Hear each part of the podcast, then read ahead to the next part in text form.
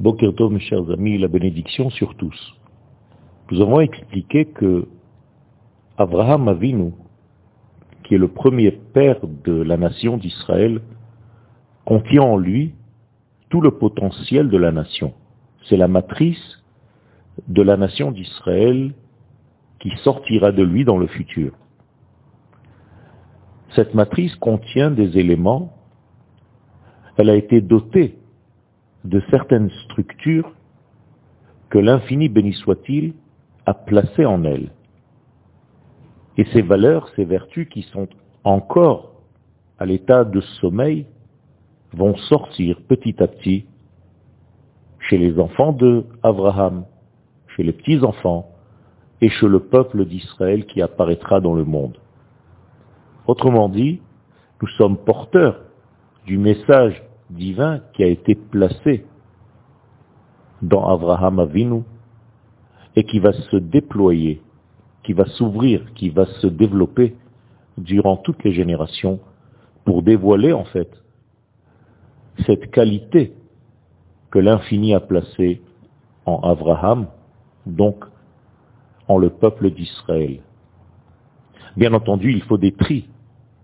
Abraham va sortir des éléments de lui-même qui ne font pas partie de cette conduite divine.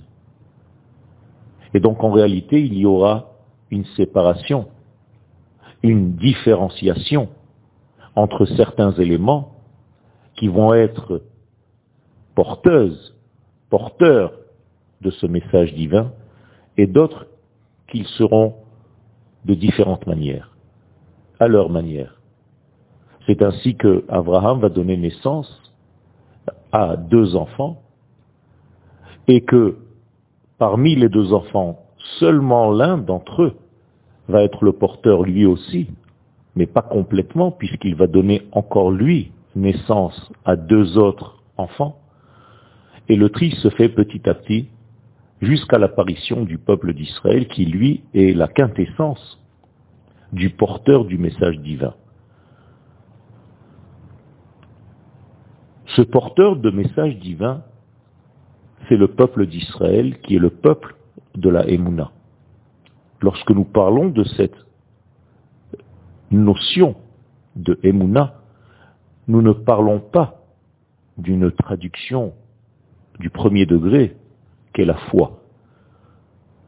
Nous parlons de la capacité que nous avons donc reçue d'être les porteurs du message divin et que nous arrivons, parce que nous avons créé, été créés avec cette qualité-là, de pouvoir révéler, conduire, acheminer cette valeur divine dans le monde. Autrement dit, la Emouna, c'est tout simplement le fait de certifier ce que nous avons reçu. Un enfant qui n'a jamais joué de la musique va être présenté par ses parents à un très grand musicien. Et le grand musicien verra dans l'enfant le potentiel d'un futur grand musicien. Pourquoi? L'enfant ne sait même pas jouer pour l'instant. Oui, mais le maître a vu dans cet enfant le potentiel d'un futur musicien, même si pour l'instant il n'a pas encore déployé ce muscle, utilisé cette qualité en lui. Elle est donc dans un sommeil qu'il faut réveiller. Le peuple d'Israël a été doté de cette qualité d'être le porte-parole de l'infini et même si, de facto, nous voyons des êtres qui font partie du peuple d'Israël, qui ne sont pas apparemment porteurs de ce message, il n'en est rien. Ce sont des hommes et des femmes qui sont porteurs de ce message, mais pour une raison X ou Y, n'ont pas encore découvert, activé ce potentiel. Et donc il est en sommeil à l'intérieur d'eux. Tout le but d'un enseignant de la Torah, ce n'est pas d'offrir des informations à ses élèves, c'est de toucher ce point, de le faire vibrer et de le réveiller chez l'élève pour que ce muscle qui a été trop longtemps atrophié se mette en position de travail.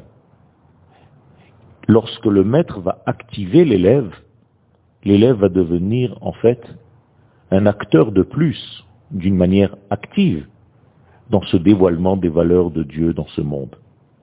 C'est en réalité tout simplement chercher quelque chose qui est déjà en nous pour le vivre.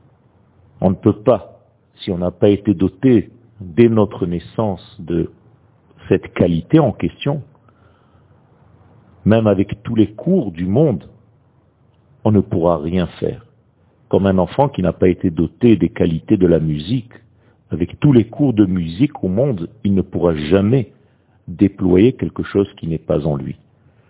Le peuple d'Israël, lui, a été doté de cette qualité de véhiculer la parole divine et parfois cette force est en sommeil, il faut juste la réveiller.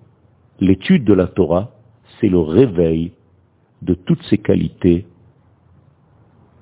de chacun d'entre nous. Une bonne journée à tous.